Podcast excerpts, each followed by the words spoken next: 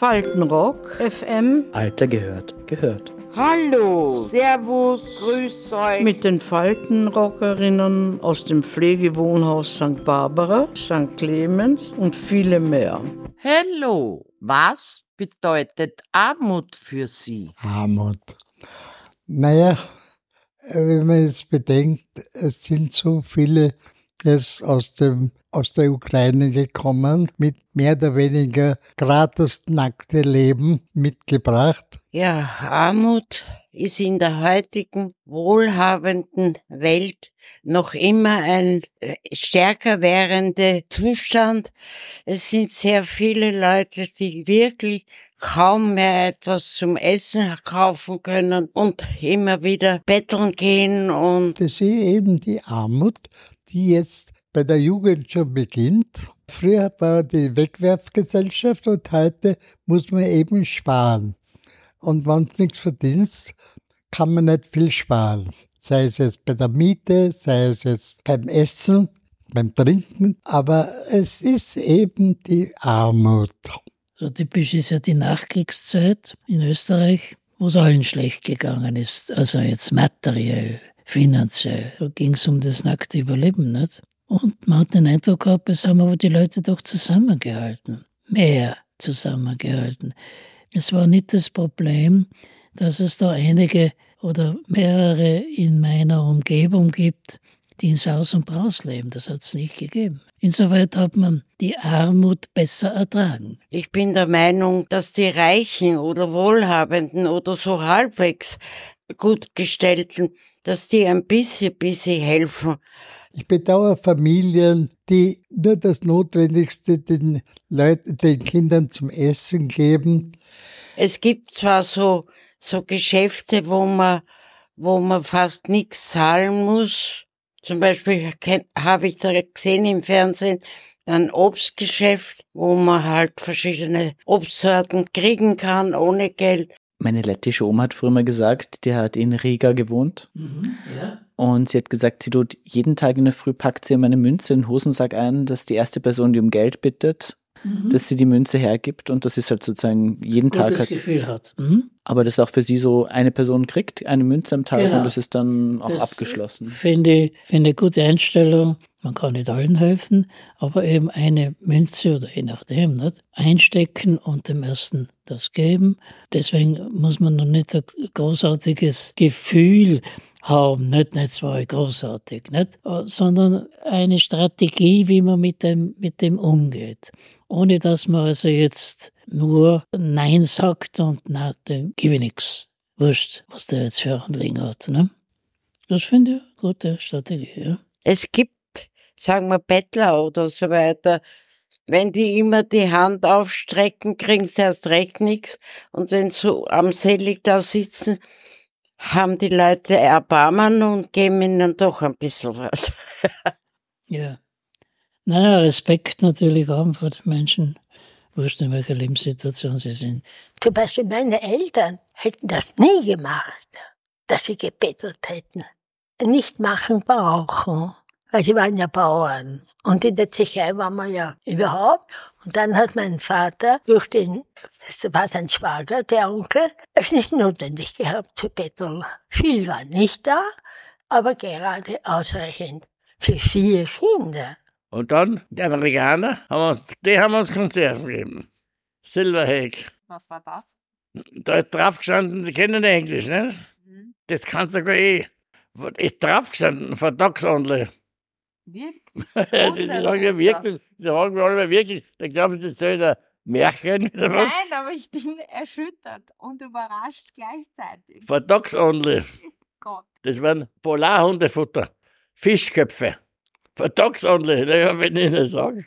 Was hat der, mein Großmutter mit den, mit Das den, ist kein Topf, hätte ich kochen. nein, nein, nein, nein, der hat Suppen gemacht. Ja, ist ein Fischeintopf, ist, ist eine, eine dickere Suppe. Ja, die, die, hat- die haben wir jetzt abseitig, die, die, das hat sie nicht, die, hat, die, die Fischchef kann man nicht so aus, auf jeden Fall, die Suppe, die Suppe war da. Auskochen kann man ne? Ja. Ja, for Ja, wie ich Kind war, war es eigentlich außer im Krieg. Aber normalerweise, mein Vater war ein sehr, sehr angesehener Diplom-Ingenieur bei Wagner Biro. Er durfte zum Beispiel einen Hochofen aus Linz nach Nordschweden übertragen, hat sehr, sehr gut verdient und hat wirklich ausgeholfen, auch für seine Frau und, und die meine Großmutter gesorgt, dass sie was Gescheites zum, überhaupt im Krieg, ne, dass sie was Gescheites zum Anziehen hatten und genug zu essen auch, ne. Dann war man in Österreich, hat der Onkel meinem Vater, weil er Bauer war, beim Fürst Liechtenstein, einen Posten verschafft. Ja, und da war beim Fürst Liechtenstein, die Arbeitsgruppen hat er beaufsichtigt und eingeteilt und weiß ich wie. Ne?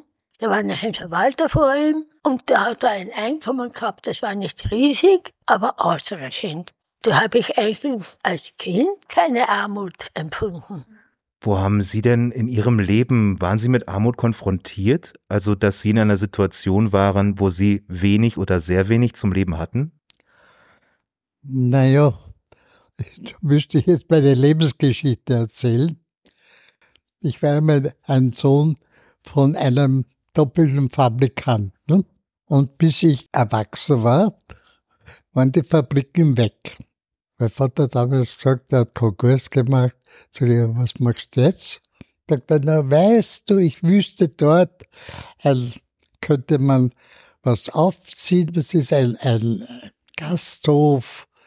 Und sag ich, ja, mit was für Geld machst du das? Sagt er, na weißt du, ich wüsste jemand, der würde mir das geben und du musst halt dafür unterschreiben. Und dann ist der Herr Papa gestorben. Und ich habe den Frack gehabt. Also gearbeitet mehr oder weniger immer für die anderen. Wann ist Armut unsichtbar? Und wie zeigt sich das, wer wenig Geld hat? Woran sieht man das? Ja, die Armut geht unter unter den Reichen. Ich, ich spreche jetzt von mir. Äh, wenn ich äh, kein Geld gehabt habe, habe ich eben weniger geraucht, bin weniger fortgegangen und wenn es mal wieder besser gegangen ist, dann habe ich das alles nachgeholt. Und ich bedauere diese Menschen, die jetzt mehr oder weniger nichts haben. Ich bedauere Familien, die nur das Notwendigste den Kindern zum Essen geben. Ich finde, es ist schrecklich. Und ich finde, dass manche Leute wegspeisen, was die anderen noch ganz gut essen könnten. In Ihrer Umgebung haben Sie das da früher beobachten können, dass es Leute gegeben hat, die sehr arm waren, die wenig Geld gehabt haben, die nichts gehabt haben? Da war man nicht so heikel, da hat man alles gegessen. Die, die, mit den russischen Erbsen habe ich nicht erzählt, ne? Nicht? Nein? Nein, russische Aber ja. Erbsen- Nein, russische Erbsen haben Sie noch nichts gesagt. Genosse Stalin. Genosse Stalin? Haben Sie jetzt Genosse Stalin gesagt? Naja, haben sie ja, er hat uns geschenkt am 1. Mai 1949. Dem Volke, dem Proletariat von Wien. Erbsen. Konservenerbsen. Wahrscheinlich. Äh, Dosen waren sie? Na, na, na, na, na. Frische Erbsen oder was? Erbsen mit Fleisch. Welches Fleisch? Chervivi. Das Chervivi. Das ist russisch, heißt wurmig. Ja. Wurm. Fleisch. Vor, na, das ist kein Fleisch. Sondern? Erbsen mit Würmern.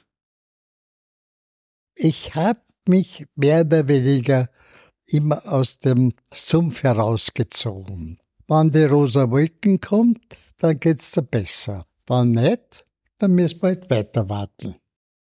Es wäre notwendig, dass alle diese armen Leute wenigstens irgendwo Arbeit kriegen und ein bisschen verdienen. Fällt Ihnen das generell schwer, um Hilfe zu bitten? Naja, eigentlich ja. Ich habe äh, Situationen gehabt, wo ich zeitlang keine Arbeit hatte und ich habe noch zwei Konzessionen vergeben Und weil ich eben für die zwei Konzessionen 2000 Schilling bekam, habe ich keine Arbeitslose bekommen. Ich denke, dass sich jeder geniert und es nicht zugibt und halbwegs das Leben weiterführt. Es erzeugt Scham, weil man ja, wenn man Danke sagen muss, das ist dann schon, da fühlt man sich nicht wohl. Ich glaube, das Entscheidende ist einfach, dass das Auseinanderklaffen zwischen Arm und Reich, das ist der eigentliche Knackpunkt in unserer Gesellschaft. Und da sehe ich überhaupt keine Fortschritte, dass dieses äh, etwas gemildert, zumindest gemildert wird. Es wird eher noch schlimmer. Es ist so, die Armen bleiben unter sich und die Reichen erst recht. Was würden Sie sagen, wie ist man früher mit ärmeren Leuten umgegangen? Früher ist man mit ärmeren Leuten solidarischer gewesen. Die hundertprozentig. Die Nächstenliebe ist den Bach hinunter oder fast den Bach. Das ist immer gewesen, wenn Haus bei uns in Elternhaus haben wir geteilt. Das fertige Essen, meine. Wenn da eine ältere, alleinstehende Person das gewohnt hat, ja, hat meine Mutter Spezialitäten hat sie eh nicht machen können. Eine Erdäpfel ist eine Portion mehr gemacht. Nicht? Es, es geht ja nicht darum, dass sie eine Spezialküche hat, aber zum Essen hat sie was gehabt. Nicht? Ja. Das, ja, das ist ja selbstverständlich gewesen. Früher waren in so einem Haus wie eine Familie, war man zum Teil. Das gibt es ja heute, das geht gar nicht, geht ja nicht mehr, mehr. Ist natürlich immer schwierig zu be beurteilen, aber so in der Gesellschaft hast du das Gefühl, seitdem du jung warst und jetzt, dass sich das geändert hat? Hat sich irgendwo verschlechtert. Ne? Es hat sich die finanzielle Situation jedenfalls nicht verbessert. Jedenfalls nicht, wie soll man sagen, für alle verbessert. Natürlich, der Fortschritt hat dazu geführt, dass es doch relativ vielen Menschen sehr gut geht heute, wenn man es vergleicht mit früher. Aber die, denen es schlecht geht, hat man den Eindruck, denen geht es jetzt noch schlechter. Vor allem, weil der gesellschaftliche Zusammenhalt wegbricht, auseinanderfällt. Ja? Also das, was man heute sagt, das Auseinanderbrechen der Gesellschaft, das spürt man schon. Hättest du Ideen, was es braucht, damit, das, damit die Gesellschaft wieder mehr zusammenhält? Naja, dass man den Leuten vermittelt, dass es uns allen besser geht, wenn wir mehr zusammenhalten. Wenn das auseinanderbricht, dann geht es den Armen schlecht und irgendwo wird es auch die Reichen betreffen. So sehe ich das kommen. Ja. Wenn es dem Herrn Bundeskanzler was ausrichten könnten oder der Regierung, wenn sie was gegen die Armut tun würden, was würden Sie ihm ausrichten? Ja, Ihnen mal bitten, sich die Lage anzuschauen, die bettelnden Leute auf der Straße oder irgendwo und dann sagen, ja, sagen mal, mir geht's ganz gut und dass Sie dann sich überlegen, vielleicht könnte man sie wirklich unterstützen und jedem ein bisschen was geben, gell? Armut im Alter. Ist das ein Thema? Ja, ich habe halt studiert, nicht? Ich wollte Ärztin werden und dann ist mein Vater gestorben und da musste ich blitzschnell aufhören. Ich war aber dann Lehrerin da in Hadersdorf. Ja, und da war ein Schularzt und der hat mich gehen gesehen. Da bin ich vollkommen normal noch gegangen. Aber trotzdem hat er eine Untersuchung machen lassen, ein Röntgen. Und von einem Tag zum anderen bin ich pensioniert worden, also früh pensioniert. Und die Pension ist natürlich auch jetzt ganz klein. Ich habe mal gefragt, wie viel ich krieg. Hat mein Sohn gesagt, 200 Euro im Monat. Ist Ihnen das früher aufgefallen, dass es irgendwie Altersarmut gibt oder Armut? Ja, wie war das früher? Ich bin ja bei meiner Großmutter aufgewachsen. Da habe ich es direkt gesehen. Obwohl sie ja an und für sich gesund war. Aber irgendwann ist dann mal krank geworden. Ne? Aber die, die Finanzarmut hat sie nicht gehabt, weil wir haben sie alle unterstützt. Ne? Die haben in einer Wohnung gewohnt. Ne?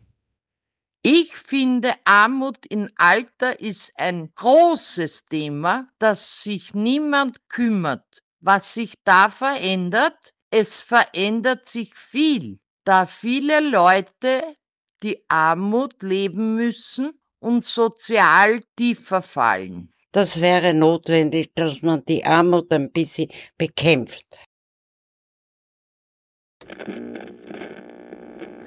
www.faltenrock FM mit den Faltenrockerinnen aus dem Pflegewohnhaus St. Barbara, St. Clemens und viele mehr. Faltenrock FM, der Podcast und die Radiosendung aus den Pflegewohnhäusern. Jeden Freitag um 15.30 Uhr auf Radio Orange 94,0 FM. Danke und Baba, bis zum nächsten Mal.